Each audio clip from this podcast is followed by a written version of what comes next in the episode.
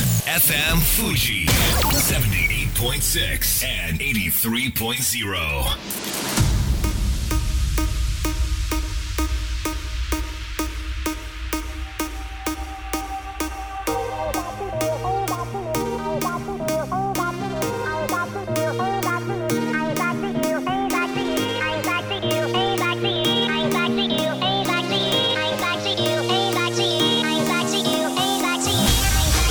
月曜夜のひとときいかがお過ごしでしょうかこの番組「みんなのラジオは」自分の故郷を盛り上げたい誰かの役に立ちたいぜひ知ってほしい聞いてほしいそんなたくさんの思いを発信していく番組です本日で第81回の放送東京代々木のスタジオビビットより公開生放送でお届けしてまいりますさあ平成の世も残すところ今日入れましてあと2日そしてゴールデンウィークは3日目に突入しております車で移動中の方も多いのではないでしょうか今月19日午後12時25分頃87歳の男性が運転する乗用車が暴走し31歳と3歳の親子の命を奪ったニュースは日本中が知るところとなりました場所は都道435号音羽池袋線通称グリーン大通りというそうです目の前にはえー副都心線東池袋駅そしてすぐそばには都電荒川線の東池袋4丁目駅そこから10分ほど歩けば JR 池袋駅、えー私思うところがありまして花を手向けに本日現場まで行ってまいりましたそこにはたくさんの花と飲み物とお菓子が備えられていてそしてそれを管理する警備員さんがちゃんといらっしゃってそして大勢の通行人が足を止めて目を閉じて手を合わせていました本当にみんながこの事故を悲しんでいるしどこかで怒りを覚えているんだなと思いました車ってとっても便利だし楽しいし私自身もドライブの思い出たくさんありますどうかそれが狂気にならないようにドライバーの皆さん安全運転でどうぞ素敵なゴールデンウィークをお過ごしくださいこんばんは DJ 西川俊也ですさあそして番組の進行はもうお一方どうも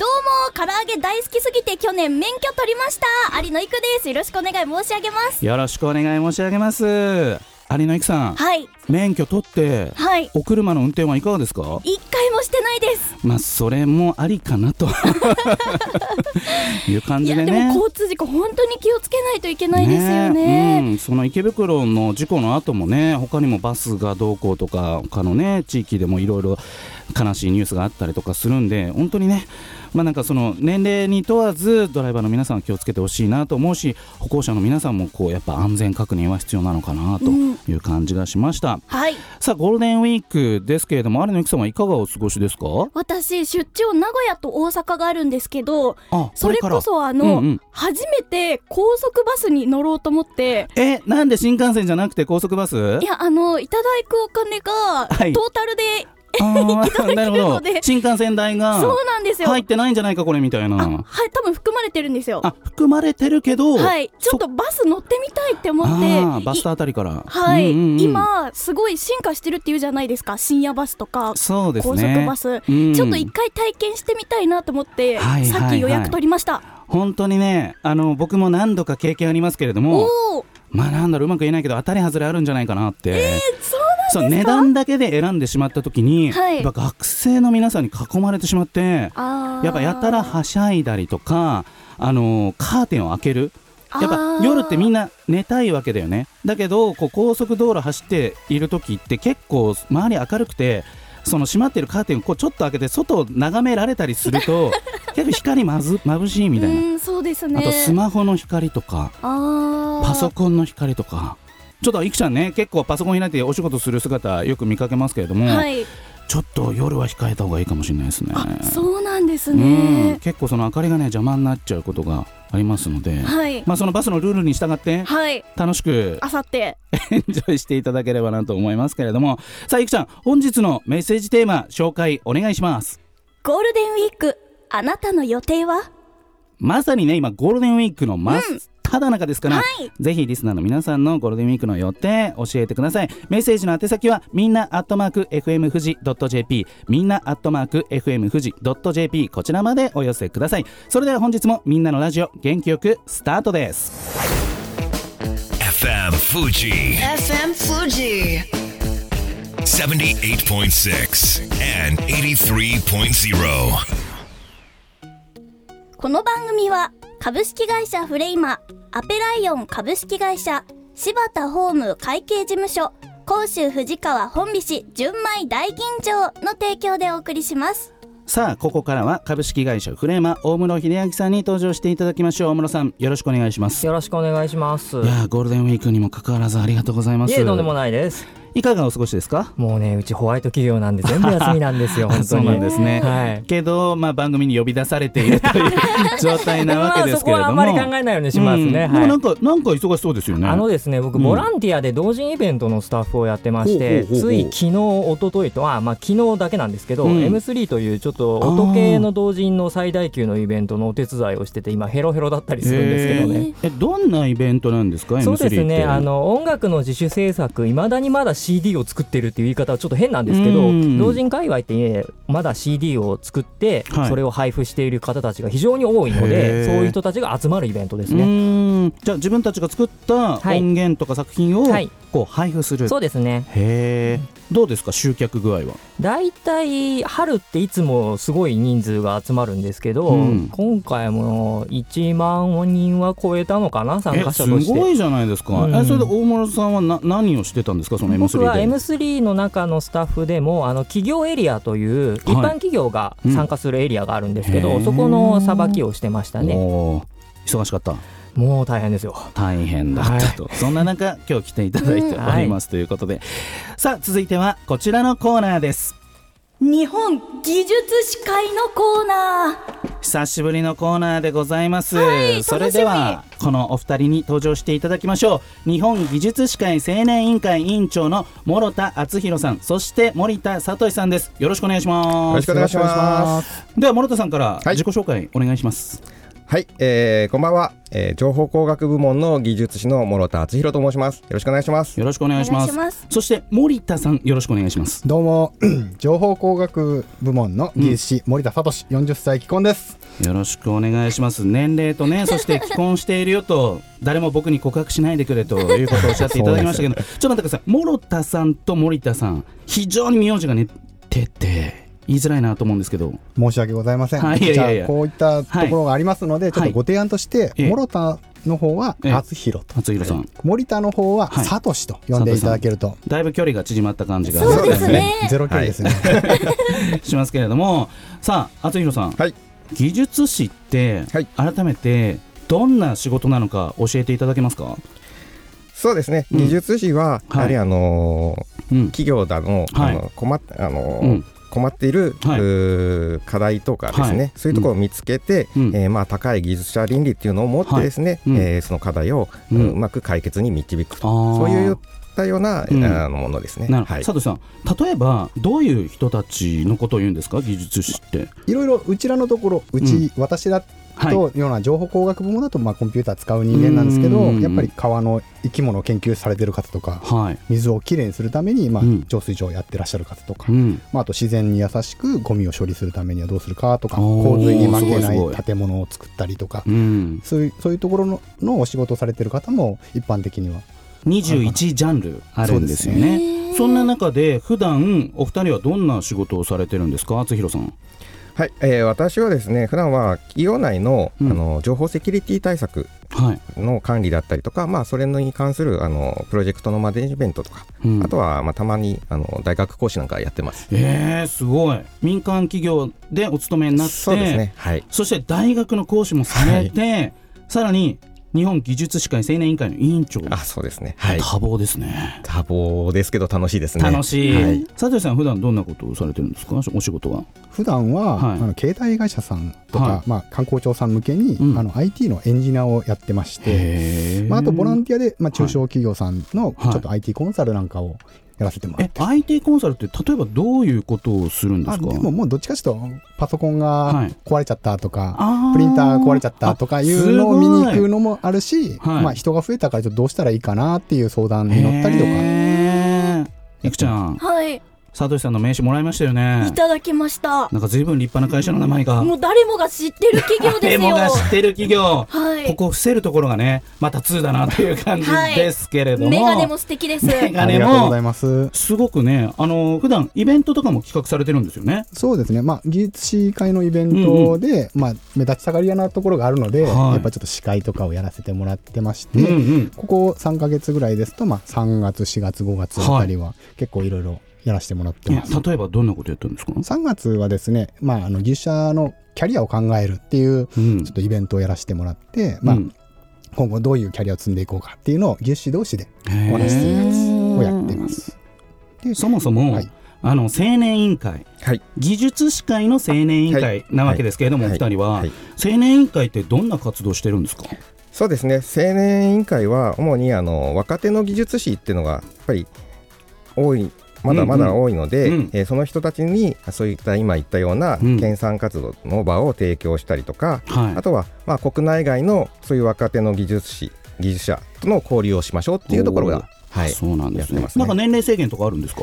そうですねあの青年委員とか委員補佐になるには45歳以下っていうのはあるんですけどうんもイベント自体に来るのは別に年齢制限はないであすそうなんですねはい、何歳でも OK ですでお二人は21あるジャンルの中のはい IT 部門なわけですけれども、は IT といえばうちの有野行くという感じでもありますがあいやいやとんでもないですえなんよか二人に聞いてみたいことってあるええまあ多彩だなっていうのを今日すごい感じました、はいあと、うんあのこういう IT のお仕事をしたいっていはいう若者たちに、おう自分はどこが向いてるかとかそういうのを教えてくれたりとか、適正はい、うん適性も教えてくれそうだなって思いましたあー実際どうですかそのあたりっていうのはそうですねあの技術情報工学部門にはあのはい4つのジャンルがあって、コンピューター系とソフトウェア系と、うんあとはあの情報システム系とネットワーク系と4つあるので、うんそれあのやっぱり適したところがどれかなっていうのは我々に聞いていただければおーここがいいよっていうのは案内できるとはちなみに、うんあの、はい最年少って何歳なんですかあ最年少私が知ってる限りだと28歳ぐらいだったとー思すいますごい28歳ですねすごいですね、まあ、そもそもね普段大学の講師として学生さんとの交流は日常的にあるわけですもんねそうですね、うんうん、さあ仕事の魅力ちょっと聞いてみたいんですけれども佐藤さんはい、自分がやってる仕事の魅力ぜひリスナーの皆さんに伝えていただきたいんですけれどもやっぱ IT 系ですとね新しいものたくさん出てくるので、うんまあ、新商品新サービスとか出てくるともはいうワクワクするんで、もうそれが好きで仕事やってて、へーもう徹夜も一徹二徹ぐらいまではギリギリ今できるかなってすごいいう40着込んだけどまだ徹夜するぞという感奥じさんに怒られちゃいますけど怒られちゃね。うんですね あのそもそも技術士って、まあ、何度か紹介していただいてるんですけれども、まあ、簡単には取れない資格という認識なんですが厚弘さん、そのあたりちょっとどういった工程ではいその資格取得に向かっていくのか教えていただけますかそうですね技術士はまず一次試験二次試験がありますで、うん一次試験はあの年齢制限なくて誰でも受けられるんですけども、はいそれに合格して、うんえーそこで、まあ、技術士表とか収集技術者ってなるんですけどもそこから4年ぐらいの、おーうん経験もしくははいその前にもう技術技術者として7年間の経歴があったりすると、うんそこはあのーそのまま試免験第二第二次試験に、うんあの受けるっていうんとこがあります、ああとはそうなんで学すね校でも Javi っていうそういうものをジャビはい、うんそういうところの過程を進んでいれば、そういうところのうんうまく免除とかあったりして、えー進めることができます、うん第二なんか6月に試験があるんですよね。詳しいですね。ありがとうございます。そうなんですよ、うんさっき言った一次試験の応募が6月から始まるんですね。なんで、で、まあ、そこからまあ応募していただいて、まはあい、一次試験受かれば技術士法とか収集技術者ってなれるんで、まあはい私たち青年委員会に来ていただいて一緒にお仕事できるかな。あーなんか資格取ったらそういう技術士会青年委員会が迎えてくれるぞっていう感じがなんか頼もしいというか安心できていいですね。そうでわかりました、そろそろ時間がやってきました。最後にリスナーの皆さんにメッセージをでは佐藤さんからお願いします。そうですね。まあ技術士っていう資格は、まあはいあったからといって独占企業あ独占資格ではないんですけれども、うやんっぱりあると便利なツールなので、はいしまあ私なんかのように楽しい人生を切り開くためのまあうん武器だったりとか、まあチャンスに巡り合うコンパスっていうものなので、まあぜひ皆さんもトライしてもらえるといいかなと思います。厚弘さんお願いします。えーやっぱり技術士っていうのはあの自分の持ってる技術を世のため人のためさらには同じ技術者を支援するっていうところに使うんだっていう、まあ、プライドみたいなものを持って、えーいると思いますので、はいまあ、それをあの皆さんと一緒にですね、えー目指していただいて、えー技術士として活躍していきたいと思っています。お願いはしいます。、というわけで本日のゲストは日本技術士会青年委員会委員長の諸田敦弘さんそして森田聡さんでしたありがとうございましたありがとうございましたありがとうございました。ありがとうございまし一曲お届けしましょうこのニューアルバム待ってましたピンクで「Walk Me Home」 FM Fuji. FM Fuji. 78.6 and 83.0. さあみんなのラジオ改めまして私西川俊也と有野行くと大室秀明でお届けしておりますさあいくちゃん改めまして本日のテーマお願いしますゴールデンウィークあなたの予定はというわけで、まだ3日 目まだまだありますよね今年そうはなんですよねまだあります長いです ね本当にというわけでメッセージいくちゃんお願いしますラジオネームヨーヨーさんからです皆さんこんばんはこんばんは先週末に2日早くお休みにして、うん新潟県の瀬波温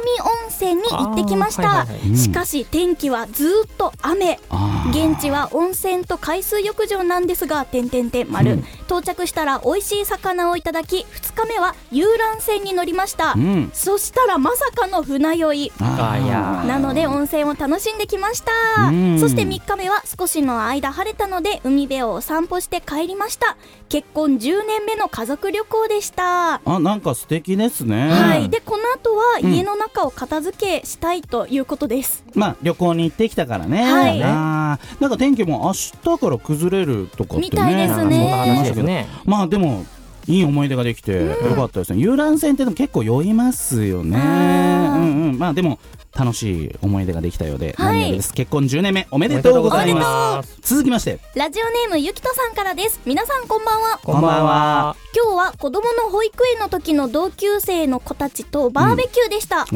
ー恒例の行事でだいたい10家族ぐらい集まるんですがすごいお人数なぜか毎回鬼ごっこが始まります大人参加は僕だけた。ちょっと待って最初は子供が45人くらいだったんですが最終的には知らない子含めて15人すごい鬼ごっこです集まねり子供たちが逃げていく感じも面白いんですが、うん逃げる隠れる紛れ込むという技を使っているのを見ると本当に楽しいです、あー毎回バーベキュー鬼ごっこするのが恒例になっていてもちろん僕は本気出すんですが子供たちには全然負けませんで したすごいね その後、うんなるほど親から感謝してまたお願いしますと言われました でバイトみたいになってますよ。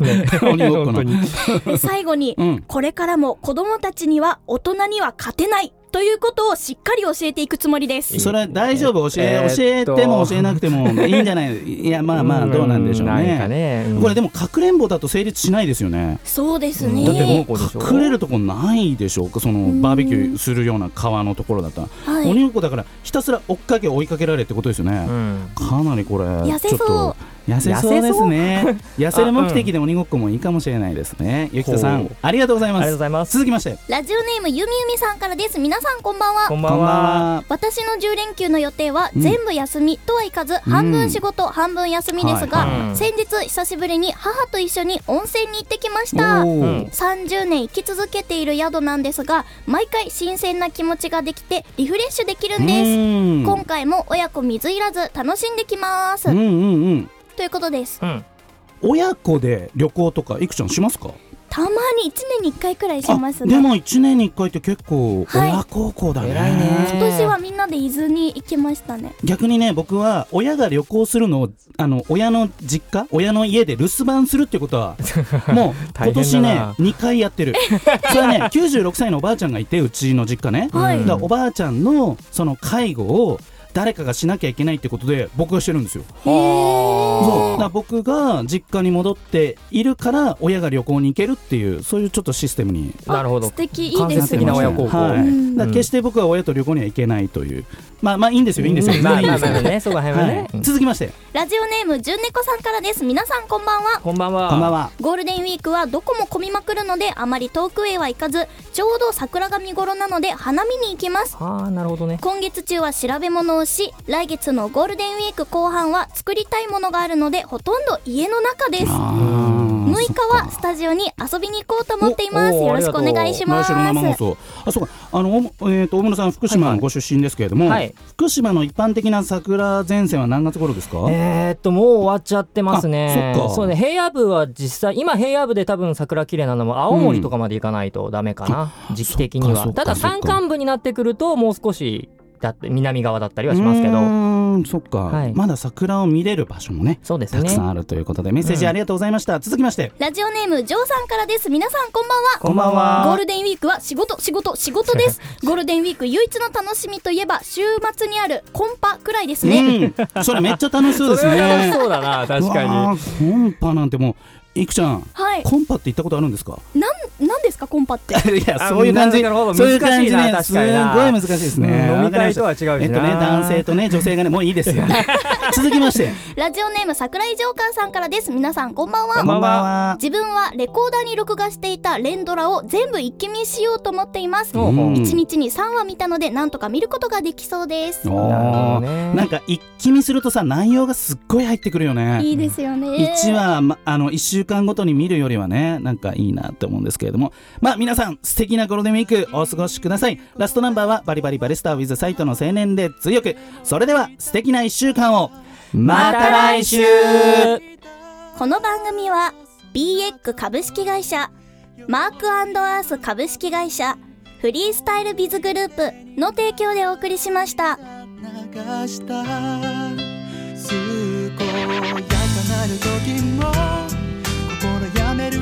時も励ましてくれたしいつだって味方でいてくれた勘違いした僕はそんな状況に